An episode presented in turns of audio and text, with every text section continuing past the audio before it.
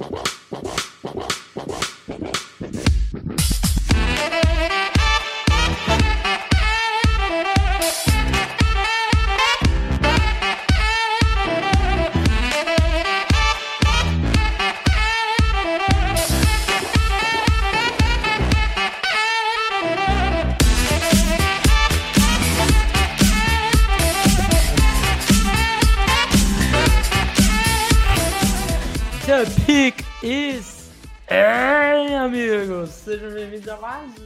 podcast do On The Clock. Desta vez em quarentena. Inicia... Iniciamos hoje processo Fique em casa, meu amigo. Para isso, a gente precisa gravar podcasts diários, é isso que nós faremos. Então. Todos da- abertos, né? Todos abertos. Eu nem te apresentei ainda. Diga olá, Davis. Olá, olá, meus amigos. Tudo bem com vocês? Espero que sim. Fiquem em casa, escutem nossos podcasts, façam exercícios, cozinhem, mas não saiam de casa. A gente precisa se livrar disso logo. Então, o nosso plano vai ser o seguinte. Nós vamos fazer um mock draft completo para cada time da NFL. Um eu, um você. Nós vamos postar este mock completo no Twitter e sem revelar quem é quem, faremos uma votação, abriremos uma enquete no Twitter e daí vocês votem qual vocês preferiam, time A ou time B. Já fizemos isso com dois, com duas divisões, se você está ouvindo isso, foram duas, mas hoje falaremos só da, da AFC Norte. Então, as, cada podcast uma divisão, começando hoje pela AFC Norte. E daí, Davis, a gente vai disputar para ver quem é o melhor mock drafter. e neste momento a gente está empatado. Porque você ganhou dois e eu ganhei dois. Exatamente. Começando pelo Cincinnati Bengals, que tem. Você foi o vencedor. Então, fale um pouco sobre o seu mock. Cara, Cincinnati caiu numas algumas escolhas bem tranquilas. A primeira é para mim muito óbvia. Joe Burrow na escolha 1 é uma escolha assim que não, não tem muito o que pensar, Hum. sabe? É, é, é o cara para mim para ser o quarterback da franquia, é o cara que, que vai resolver os problemas, é, que eu tenho confiança vai resolver os problemas que o time tem na, na posição de quarterback, com a saída do Andy Dalton, já há alguns, alguns anos, né? Então acho que a escolha número um não, não foge disso. Eu não vejo isso acontecendo também no draft. E acho que seria bobagem se em algum momento Cincinnati pensasse em vender essa pick número um. Não penso de outra forma. Ah, a pick número 33, a primeira do segundo round, o AJ Epenesa estava disponível. É um edge que pode jogar como IDL e eu acho que ele casa bem com, com o sistema do- dos, dos Bengals, que, que tem jogadores é, parecidos com ele. É um cara que sela bem a lateral, é um cara que pode é, ser movido para dentro em, em situações de pass rush, por aí que eu, que eu fui no Epenesa. Na 65, o Brandon Ayuk, é, a gente sabe quarterback novo, o AJ Green ficou, mas a gente sabe que já não é mais jovem. Aí você tem o, no outro lado jogadores se desenvolvendo, você tem o Tyler Boyd, que é um bom jogador, mas o resto do grupo é o Alden Tate, que é um cara ok, mas não é um jogador muito veloz. O Stanley Morgan, que é um cara que está se desenvolvendo. Então você precisa adicionar competição e o Ayuki é um jogador, para mim, muito melhor que na posição 65. Então ele vem para ser esse terceiro recebedor e aí mover o Tyler Boyd algumas vezes para o slot, esse tipo de coisa. Então, para mim, uma escolha bem tranquila aqui na 65. Na 107, o Matthew Perth. O time tem problemas ainda na posição de offensive tackle. O, o, é o Bobby Hart ou o Cordy Glenn que foi cortado? Acho que foi o Hart né, que foi cortado. Não, o Cordy Glenn foi cortado e o Bobby Hart segue lá. O Bobby Hart não é um grande nome, então o Matthew Perth pode vir para ser o right tackle da franquia, já que no lado esquerdo quem deve jogar é o Jonah Williams. Foi draftado ano passado e não jogou. E daí para baixo, na 147, o Jacob Phillips é um linebacker muito físico, tá? que pode contribuir nos special teams. O Khalil Davis é um prospecto bem cru, mas é um cara que também tem um atleticismo muito bom, pode ser que evolua para ser usado no meio da linha. E o Lavert Hill é um cornerback dinâmico, é, um jogador inteligente, que se não tem todas as ferramentas, pode se tornar um bom nick ou adicionar competição no fundo do roster. Basicamente, essa é a ideia do draft. É, gostei, Davis. Eu confesso que você foi, fez um melhor draft que o meu. É, apesar de eu ter gostado. Eu, gostei eu do seu também. Gostei. É, eu gostei do meu também, acho que ficou legal. Mas a, o valor de wide receiver no seu acabou sendo muito melhor do que o Verney. E acabei dando trade down na 33, porque eu não tinha achado grandes coisas. Aí eu dei trade down e peguei o Curtis Weave um pouco depois. Mas enfim, então, que... Só para o pessoal entender, os cenários são diferentes, né? A gente faz exato, exato. São iguais. Então, às vezes, em algum eu vou dar mais sorte, o outro Felipe vai dar mais sorte de ter jogadores disponíveis. É um algoritmo, é não, não tem como ser diferente. Exatamente. É, partindo então para o Cleveland Browns. Esse daí, só para deixar a, a, votação, a enquete você ganhou por 63%. Nesse daqui, o meu acabou saindo vitorioso com 55%. É, sobrou o Jedrick Wills na pique 10 para mim. É, para mim, para os Browns, não tem a menor possibilidade de chegar o Jedrick Wills e eles pensarem: ah, não, não quero pegar o Jedrick Wills. né? É um jogador que eles devem estar lambendo os beiços e rezando e orando para qualquer Deus que habite na alma dessas pessoas, para que Jedrick Wills, no meu caso, então foi uma escolha bem fácil. Na segunda rodada, Justin Madubuike, outro jogador que nós dois gostamos muito, né? Então, supre uma, uma certa necessidade dos Browns, que há mais ou menos duas, três temporadas que estão tentando resolver esse problema e não conseguiram resolver até agora. Então, acabou sendo escolha fácil também. Você deu trade down aqui, né? Eu dei. Era eu dei 41, você desceu para 48. Exato. Exato. E pegou a extra 133. É, e daí eu acho que eu acabei. Ah, não, eu, é, eu realmente tive uma escolha a mais que você. Uhum. Se bem que eu, eu tive 7, vocês. É, eu peguei sete. 115 em alguma coisa ali embaixo. É, você pegou. Eu dei um trade down e depois dei um trade up. Foi isso. Uhum. Na terceira rodada, curioso, né? Que nós dois draftamos o mesmo jogador.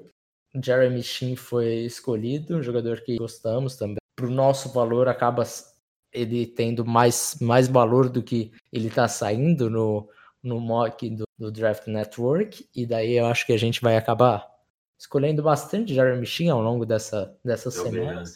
É, na 97, eu acho que eu dei um risinho aqui, e eu achei que eu perderia a votação por causa desse jogador.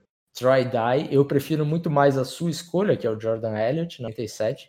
Try Die, linebacker de Oregon. É, mas a necessidade de linebacker é importante no grupo do, dos Browns. Acho que há, não é uma necessidade muito gritante, né? Mas acho que ela existe e a, a classe de linebacker a gente sabe que não é grandes coisas. Hein? É um desespero para falar. É, exato. Então você precisa acabar para pegar, senão você não vai pegar. E daí, e daí vai ter que acabar draftando pro BPA mesmo. Só que como eu queria pegar as necessidades do time e tal, e tem gente que gosta do try-die, acabei dando esse pequeno read. 133, Tyler Johnson, um wide receiver que eu gosto bastante, jogador que tem muitos problemas com, mão, com a mão dele, né? Senão ele seria, certamente seria uma escolha de dia 2, mas se conseguir corrigir esse problema, Tyler Johnson será um bom jogador, possivelmente até titular. John Simpson, e o EL de Clemson também preenchendo uma certa necessidade nos Browns, que não deixei antes. Tener Mills finalizando o draft, é, safety de Clemson, e daí já é um safety que. É um safety linebacker, né? Exatamente. E daí eu já penso muito de, ah, vou pegar o. e brigar por posição ali, de repente ele acaba sendo melhor que até o Troy Dye. Ele é extremamente atlético. Uhum. Que tem essa vantagem com ele, embora não tenha muitos, muitas outras, além do atletismo, algumas vezes não aparece tanto. Exatamente, ótimo draft, acho que você foi melhor que o meu aí quando você desceu em alguns momentos, você fez algumas movimentações que te deram uma certa flexibilidade. Acho que o fato de eu ter pego dois safeties assustou um pouco o pessoal. Peguei o Winfield e o time, é. mas a minha ideia é que o time é usar o time mais como um dimebacker, com a capacidade que ele tem de jogar mais próximo ao box, mas tudo bem. Ele conseguiu a King Gators lá atrás e tal, mas É, acho que, no geral, ficou mais melhor o seu. É, eu, assim, eu até pegaria o Joaquim Davis na, na 97. Você acabou pegando na 115, né? É, eu pegaria ele na 97, porque eu acho que ele é um jogador melhor do que o Dai. Mas eu já tinha pego ele com, com os Bengals. Eu falei, cara, não vou ficar repetindo é, toda também, hora também. Tento evitar alguns, mas. Exato. Alguns não vai dar. Vocês vão ver que tem uma prioridade clara, nossa, mas para não ficar tão repetitivo assim, ainda mais se vocês pega times na divisão que tem necessidades parecidas, vão ficar basicamente que draft seguro. Aí partindo para o Baltimore Ravens, esse daqui, Davis, eu tinha certeza que eu venceria quando eu terminei o draft, porque eu fiz uma, uma duas movimentações no topo que foram fundamentais. Né? Na minha cabeça, eu tinha que eu preciso usar as duas primeiras picks que eu tenho e eu quero sair com um bom linebacker, um bom wide receiver ou um bom inside offensive line, um bom guard. E o meu plano era sair com Kenneth Murray, Jalen Rigor ou César Ruiz. Dois desses três. Acabei conseguindo dar um trade down da 28 para 40 e daí eu peguei o Kenneth Murray Sim. E eu dei um trade up da 55 para 41, dando justamente o que eu recebi na troca, que eu fiz com os Texans, então eles me deram uma quarta rodada, e eu usei essa, essa quarta rodada para subir da 55 para 41 e peguei um Jalen Rigor. É, esses esses movimentos de cabeça de segundo round aí que definiram a sua vantagem. É, certamente, certamente. E ainda na terceira rodada, ainda sobrou o Jonah Jackson, de Ohio State, é, o guarde, que para mim também ele, ele fica muito perto do César Ruiz, não imaginava que ele estaria disponível. Tanto é que se eu achasse que tinha essa possibilidade, eu tinha dado até um trade up antes para não correr o risco, mas daí como a plataforma foi muito rápida, eu não consegui pausar, deu na sorte que ele sobrou na 60 e eu acabei pegando. Então essas três picks eu acho que selaram basicamente as principais necessidades do, dos Ravens e, e são três excelentes jogadores, né, do topo do, da classe de da posição de cada um. Então acabou ficando fácil. Aí no, no, na sequência peguei o Bradley Anai, também dá uma ajuda no posição de Ed Rusher, que não sabemos o que, que vai acontecer com o Matt Judon a partir do ano que vem. E os Ravens já tiveram um certo problema, porque era basicamente Matt Judon é, de Ed Rusher que gerava pressão. Na 106 eu peguei o Anthony McFarland, running back de Maryland. É, também, não digo que é uma necessidade dos Ravens. É, eles estão sempre usando esse comitê de running back, né? Independente. Uhum. É, e o Mark Ingram também já não é mais jovem, né? Tanto é que nos Exato. playoffs estava baleado, né? Exato. Então é importante manter e daí gastar aqui uma escolha de quarta rodada tá super dentro do que o, o front office dos Ravens estão acostumados a fazer. Na 129, Jordan Elliott. Aí eu gastei meu cartucho com o Elliott. Que é uma belíssima escolha. Que é uma baita escolha. Shane O'Grady é um bom tight mas tem muitos problemas off-field. Isso deve fazer com que ele caia.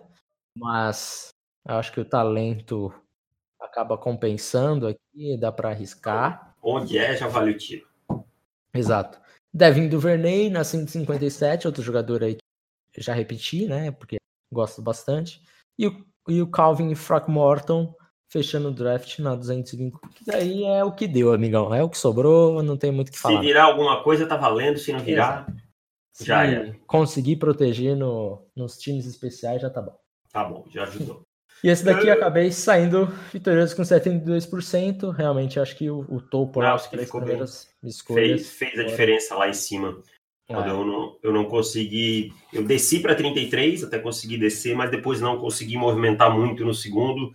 Ainda saí com alguns bons valores, como o Murray, o Hennessy, o People Jones, o é. Gibson, é, que é um, um, cara que é. Não, o seu draft não foi ruim. Não, não, é que o seu ficou bem acima da média aqui é. nesse aqui. Exato. Ficou bem, bem acima mesmo. Jalen Rigor, sair do segundo round com Kenneth Murray, Jalen Rigor e Jonah Jackson é, é espetacular, assim, muito, é. muito acima do, do normal.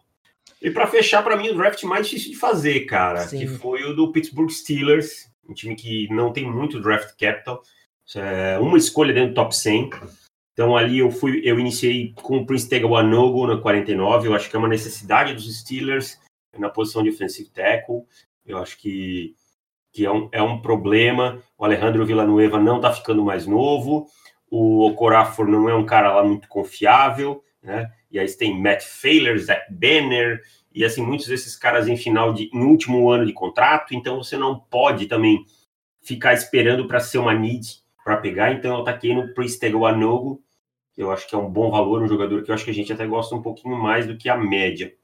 Depois a gente só foi escolher, eu só fui escolher lá na 102, e aí o Jordan Elliott disponível, e eu acho que interior de linha defensiva também é uma coisa que o time precisa, apesar de ter o Stefan Tweet, mas é uma linha já um pouco veterana. É, você tem o, o, Cameron Hayward, que também está entrando em ano de contrato, é, o, o Isaiah Bugs, o Tyson Alualo, mas eu acho que falta mais um jogador de penetração, de velocidade, consiga chegar no backfield eu acho que passa muito pelo Jordan Elliott nessa função. Depois dele, uh, na 124, o Ben Bradson, que é um OL que eu gosto bastante. Inclusive, você pegou ele lá na 135. É, é um jogador para mim que pode ser bem sólido, jogando no miolo da linha ofensiva, que é um problema que os Steelers vão ter no futuro. Tá? Eu acho que já pode começar a jogar aí com o De Castro. O Devin Duvernay é um, é um slot receiver é, muito bom para mim, bem subestimado nesse draft. Tanto é que ele já saiu em algumas outras escolhas nossas. É um cara que é bem produtivo, tem uma boa velocidade, um corpo muito forte. Eu acho que traz competição para esse grupo do Pittsburgh Steelers. E é um cara que pode produzir logo de cara. O Tanner Mills vem para ser esse mix de safety linebacker aí próximo ao box. É, e aí é na 198, e aí já é pensando na questão atlética, o que ele mostrou no combine e tal. E o Levanta Taylor fecha na posição 232, trazendo competição na posição de níquel. É, ele é um cara que pode ser níquel, pode ser um safety em, em split, né, quando o time joga com uma cobertura com dois jogadores no fundo do campo, ou mesmo jogando em quarters, alguma coisa assim. E aí eu traria o Levanta Taylor. Mas foi disparado o draft mais difícil de fazer, porque você já começa na 49 e depois vai lá para 102. Então você não tem muito draft capital para subir. Se você subir, você deixa de pegar jogadores em pontos importantes. Então é, foi, foi bem complicado. É, sem dúvida, cara. É um time com pouco draft capital, né, cara? Fica meio engessado, assim. Eu falei, putz, preciso subir e pegar. Eu falei, cara, se eu subir, eu vou ter um draft basicamente de um jogador só. É, duas, três escolhas você fica no máximo, assim. Exato. Aí muito complicado. Então não deu para fazer muita coisa mesmo. Nós dois não fizemos movimentação nenhuma, né? Trade down, né? De as escolhas originais mesmo. Então é isso, Davis. Conseguimos bater a meta aí de fazer a gravação em 20 minutos. Olha só. Uh, vocês vão notar que todos os meus foram o B e todos do Felipe o A. Isso não tem regra, tá? Foi assim no primeiro dia, mas será misturadaço nos próximos, então não adianta ah, vou votar no B porque eu sou amigo do Davis. Ah, vou votar no A porque eu sou amigo do Felipe. Não. E também não é esse o objetivo da brincadeira. Votem no que vocês acharem mais que ficou melhor e pronto. Por mais que a gente brinque que é uma competição, o objetivo é a gente poder analisar os jogadores e entender o que os times estão buscando. É isso aí, Davis. Voltamos amanhã. Um abraço e lavem as mãos. Valeu, tchau. Tchau. Ah, peraí. Diga. Tchau, Daniel. tchau, Daniel. E lembrando que Hoje acabou a, a pré-venda, né? Então ah, agora ah, estamos perto do lançamento oficial do guia. Compre, compre, compre, como diria Botini. Compre, compre, compre. Um abraço, tchau. Tchau.